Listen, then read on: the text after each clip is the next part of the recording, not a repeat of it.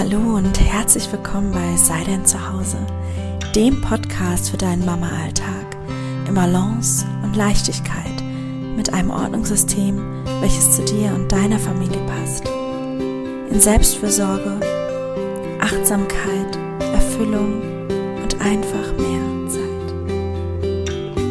Ich bin Angela, Gründerin von Sei denn zu Hause und der Sei denn zu Hause Methode und ich freue mich jetzt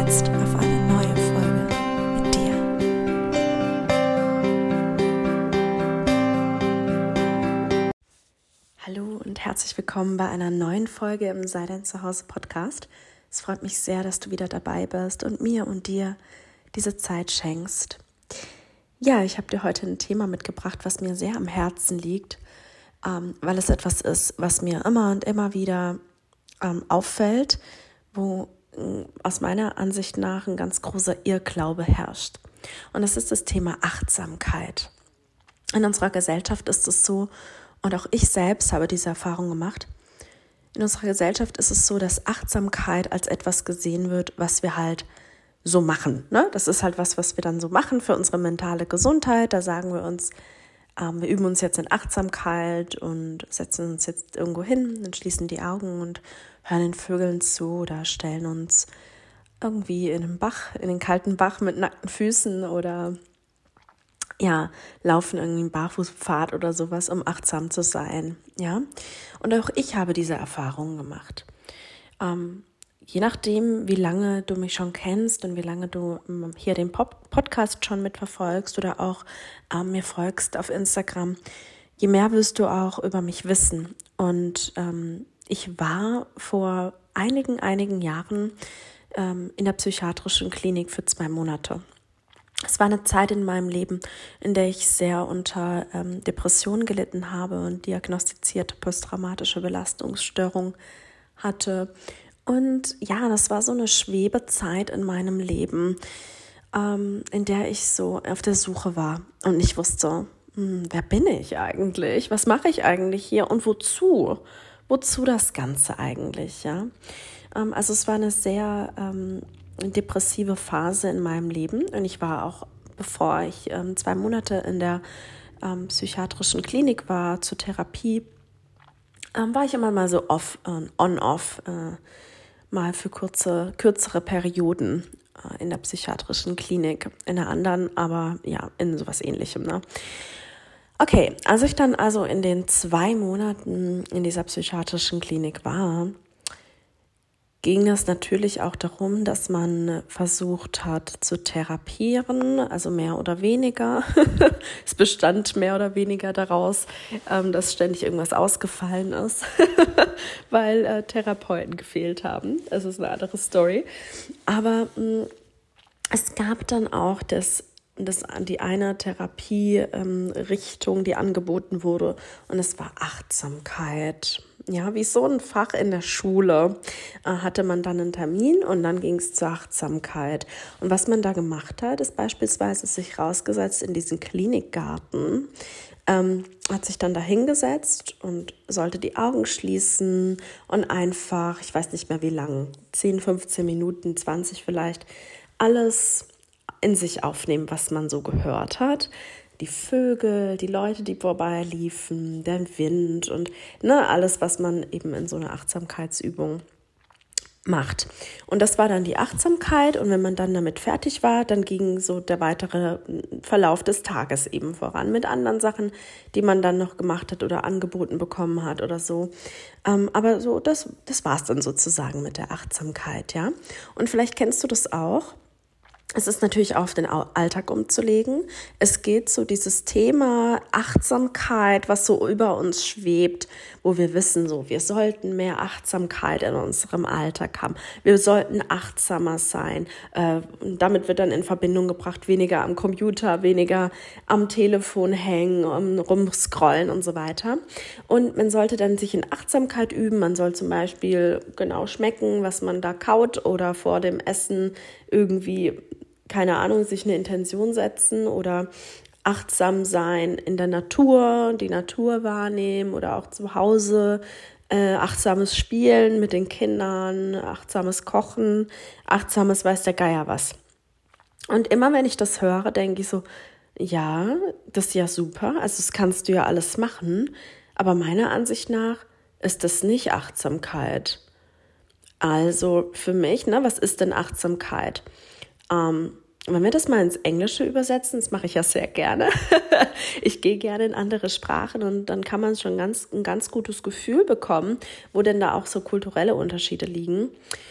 Mindfulness. Mindfulness. Also es geht bei der Achtsamkeit gar nicht darum, gar nichts mehr zu denken. Und zu, wie in so einem meditativen Zustand nur da zu sitzen und Vögel zwitschern zu hören, sondern es geht darum, voll zu sein, auch gedankenvoll zu sein, aber voll zu sein mit bewussten Gedanken. Und nicht voll zu sein ähm, oder nicht leer zu sein von Gedanken. Es geht nicht darum, wie ja, meditierender, meditierender Mönch ähm, auf dem, im Schneidersitz auf der Wolke zu sitzen und das Leben wahrzunehmen. Es geht darum, bewusst zu leben, nicht bewusst das To-Do Achtsamkeit zu erfüllen mit einem Haken dran. Ich war heute achtsam, Haken dran, ja. Es geht darum, bewusst zu leben. Und für mich ist alles, wo man etwas unbedingt machen muss, um zu, immer so ein bisschen fragwürdig. Also ich hinterfrage da einfach sehr, sehr gerne und schaue, hm, ist das denn jetzt, ist das denn jetzt wirklich so? Also ist das jetzt meine Wahrheit oder möchte ich, dass das meine Wahrheit ist? Denn ich denke, sobald du dir sagst, ich muss mich jetzt in Achtsamkeit üben, ich muss mich jetzt irgendwo hinsetzen und keine Ahnung, den Vögeln zuhören oder unbedingt jeden, jeden Bissen des Essens äh, ganz bewusst wahrnehmen, desto mehr Druck steht auch dahinter.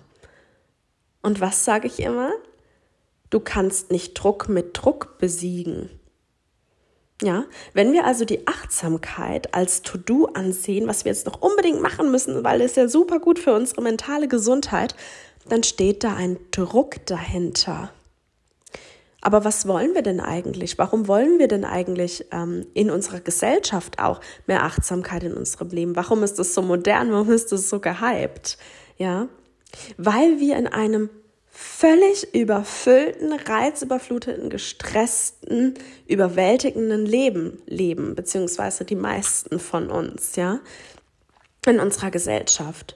Arbeiten, arbeiten, arbeiten, to do, to do, to do, Haushalt, Kinder, Familie, dann ganz, ganz oft als Mama meistens noch ähm, für die ganze Familie alles koordinieren, wer hat welche Größe und was, welches Oberteil fehlt und welche Hose hat ein Loch und wann muss sie zum Arzt und wann ist da der Termin, ja, also hier eine, auch eine Überwältigung im Kopf. Also es geht darum, es wäre eigentlich mit der Achtsamkeit mehr Gelassenheit und Druckfreiheit in unser Leben ziehen wollen. Wir wollen uns gelassener fühlen. Und wie soll das gehen, wenn wir Achtsamkeit als To-Do ansehen, was wir unbedingt noch da machen müssen? Denn dann entsteht ja wieder nur das Gleiche. Die gleiche Schlaufe wird dann darum gezogen, nämlich ich muss das noch machen, um zu.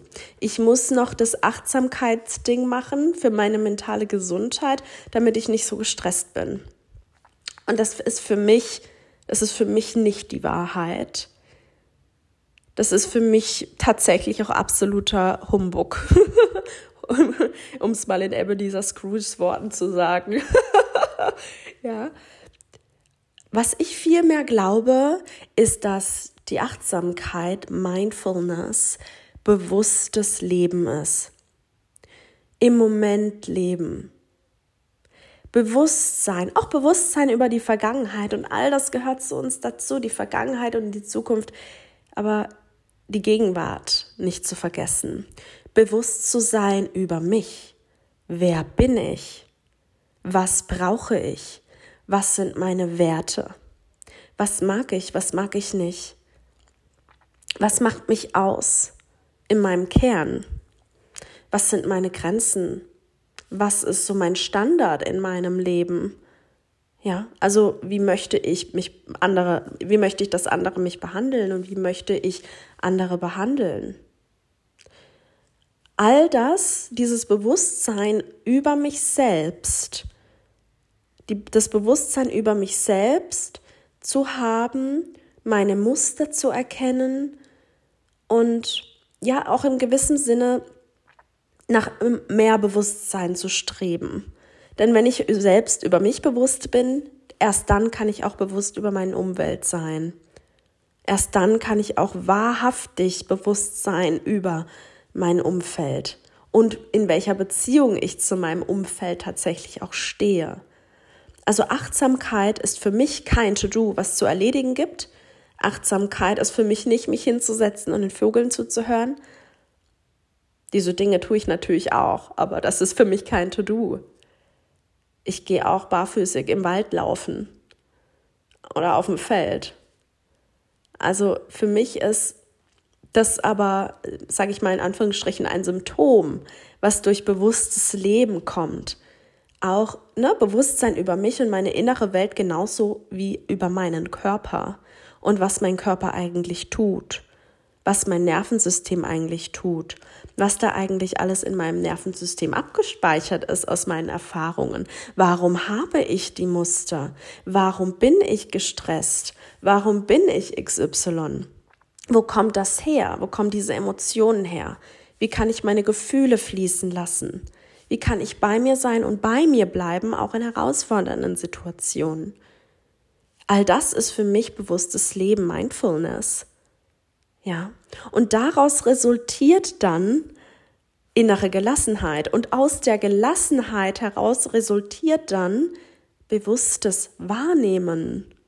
Denn du kannst nur bewusst wahrnehmen, wenn du reguliert bist in dir, wenn du gewurzelt, verwurzelt bist, bei dir bist, ja, geerdet, wenn dein Nervensystem reguliert ist, dann machst du das. dann machst du das einfach. Dann sitzt du da und schaust aus dem Fenster und beobachtest die Bäume.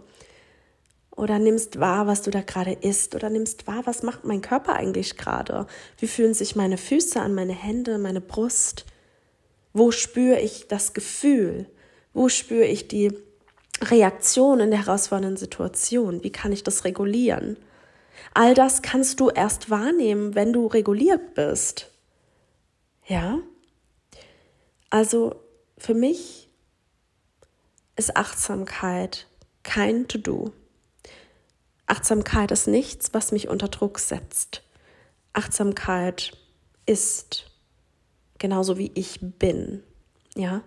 Und was ich immer sehr spannend finde in dem Bezug ist, die Leute, die versuchen, so Achtsamkeit in ihr Leben zu bringen, indem sie eben dann, ne, also ich habe ja auch eine Mentaltrainerausbildung, eine Heilpraktikerausbildung, wo hier ist immer so ein ganz großer Irrglaube. Also die meisten Menschen gehen davon aus, dass ähm, eine Heilpraktikerausbildung, dass du danach irgendwie, keine Ahnung, schröpfen kannst oder Bachblüten, Bachblütentherapie verabreichen kannst oder sonst irgendwas, aber das ist nicht wahr.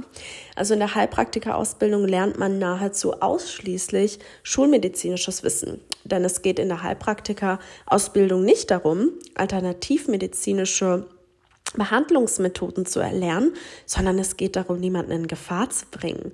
Es geht darum, das Körpersystem und die Psyche ähm, kennenzulernen, um auch auf Augenhöhe mit einem Arzt sprechen zu können, um Krankheiten erkennen zu können, körperliche sowie auch psychische, um dann natürlich, wenn jetzt dann, ne, da kommt der Patient zu dir in die Heilpraktikerpraxis und du musst natürlich erkennen können, ist das jetzt eine Krankheit, die ich nicht behandeln darf oder behandeln sollte? An wen kann ich die Person weiterleiten? Genauso ist es auch bei einer psychischen Erkrankung oder psychischen Störung. Das ist ganz, ganz wichtig, dass man das erkennt und dann auch seine eigenen Grenzen wahrnimmt und weitergibt und weiterleitet an einen Facharzt, ja. Und daraus besteht die Heilpraktikerprüfung, also die Heilpraktikerausbildung besteht daraus. Und nach der Heilpraktikerausbildung ähm, bildet der Heilpraktiker sich dann noch weiter, also in dem Bereich, wo er dann hin möchte, wie so ein, wie so ein Facharzt, ja, der, ein Allgemeinmediziner, der dann noch zum Facharzt äh, weitermacht. So ähnlich ist das auch. Also es ist auch, ich habe ja auch ein, ein, Buch geschrieben über, ich weiß nicht, das wissen glaube ich nicht so viele. Ich ähm, rufe das nicht so gerne in den Wald rein, aber ich habe tatsächlich ein, ein Buch geschrieben über den Bewegungsapparat, über den Körper und es ist auch heute noch ähm, erhältlich. Also ich habe das auch veröffentlicht. Ähm, sehr, sehr ähm, lustige, spannende, spannende Randinformation vielleicht. Ähm, ja, und in der Heilpraktikerausbildung kommen wir natürlich auch, ne, wenn es gerade um die psychischen ähm, Erkrankungen gibt oder äh, geht oder so, ähm, wenn wir zu Behandlungsmöglichkeiten kommen. Ähm, genauso wie in der Mentaltrainerausbildung auch. Ähm, da kommen wir dann, da kommen wir dann zu autogenem Training. Ja, ähm, da kommen wir dann zu diesen ganzen ähm, Entspannungsmethoden, Achtsamkeitstraining, ähm, geführte Visualisierungsreisen und all das. Und all das ist wunderschön und es gibt einige Dinge, die ich total gerne mache äh, mit mir selbst und auch mit meinen Kunden und auch mit meinen Kindern teilweise, ähm, die ich total gerne mache, weil sie einfach gut tun, weil sie nachgewiesenerweise ähm, sich positiv aus, auf unsere Gesundheit auswirken und sie einfach auch super Tools sind, um sich zu regulieren. Aber es sind Tools. Es ist nicht das Leben. Also ein autogenes Training beispielsweise ist etwas, was du machen kannst, um dich zu entspannen für den Moment. Damit kannst du von, wenn dein Nervensystem auf 180 ist, damit kannst du dein Nervensystem dann wieder regulieren. Ist aber vielleicht nicht ganz so toll, wenn dein Nervensystem auf minus 180 ist. Äh, und das dann noch zu beruhigen, ist vielleicht dann doch nicht so von Vorteil, ja. Also ähm, autogenes Training, um, auch in Meditation beispielsweise, ist nicht immer ähm, also eine Meditation, wo man in Ruhe ist. Es gibt ja auch ähm, andere Formen von Meditation, aber eine Meditation, wie sie uns so meistens bekannt ist, die so in Ruhe geschieht, das ist nicht immer von Vorteil. Ja, je nachdem, ähm, wo du gerade stehst, wo dein Nervensystem sich so, wo du so dein emotionales Zuhause hast, kann es von Vorteil sein oder eben auch nicht. Und da kann man auch, denke ich, schon ganz gut dran erkennen, das ist nicht, das ist nicht Achtsamkeit. Achtsamkeit ist nicht, ein autogenes Training zu machen. Achtsamkeit ist nicht, sich mit geschlossenen Augen Vögel anzuhören.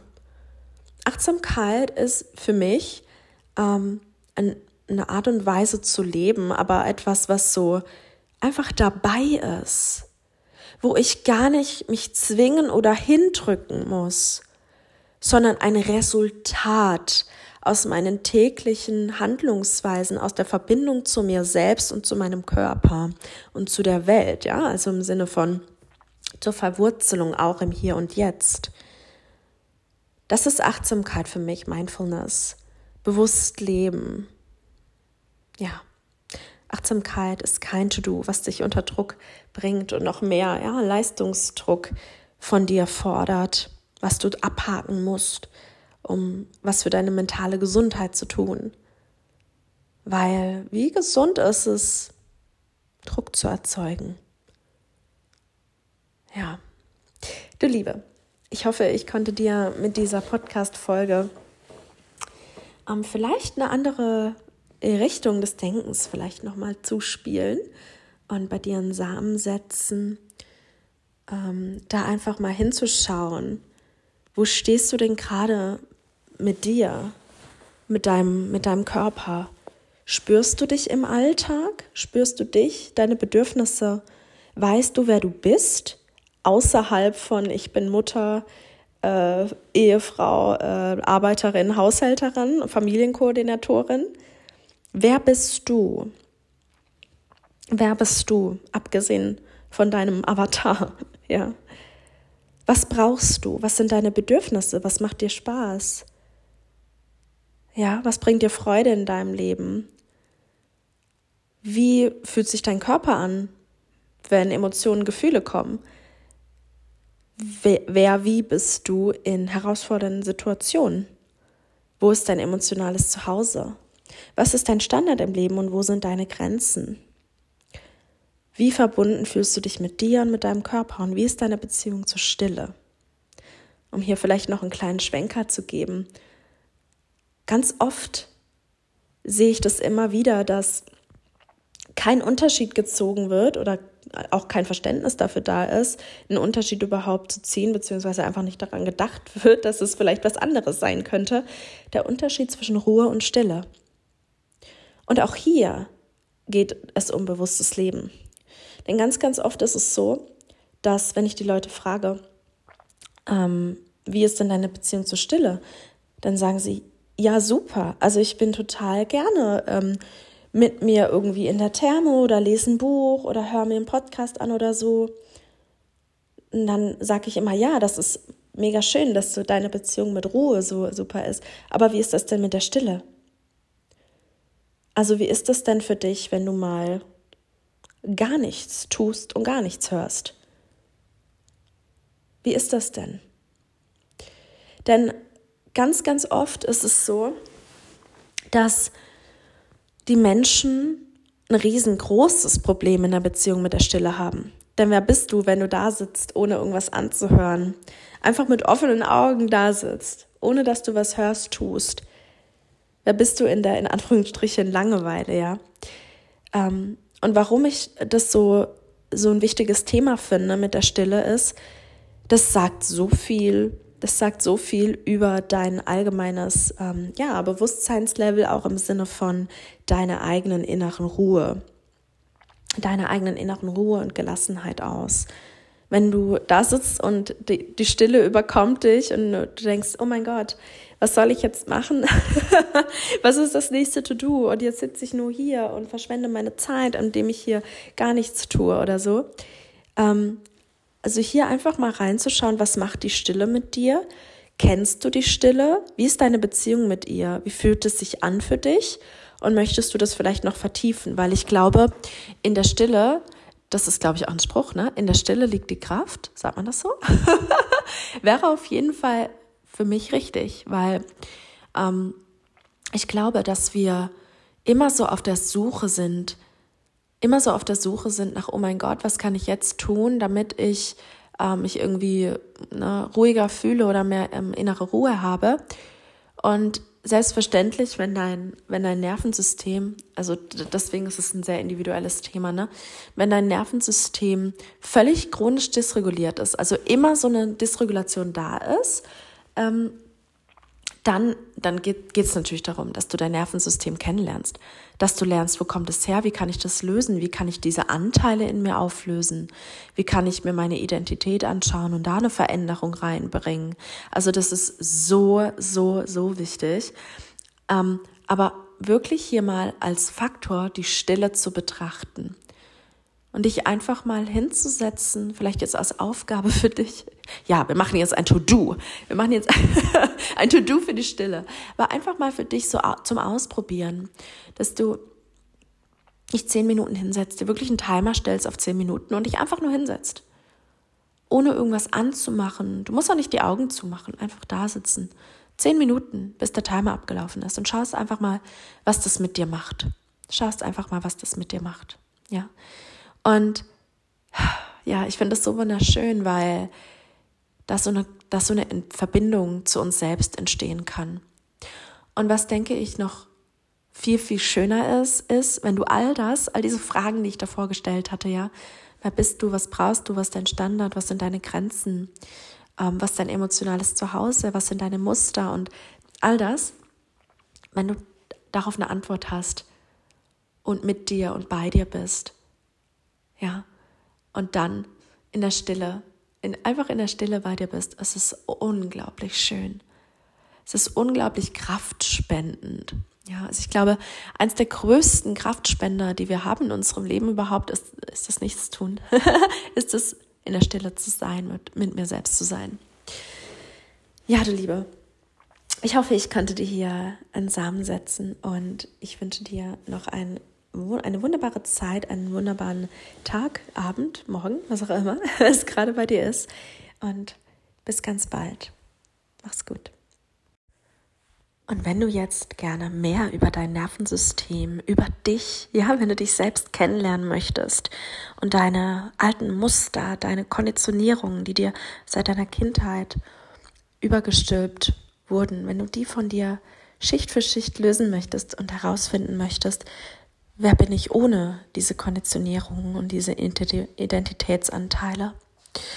Und einfach zu dir finden möchtest, zum Zugang zu dir, deinem Körper und deinen Bedürfnissen, dann lade ich dich ein zu Peace of Mind.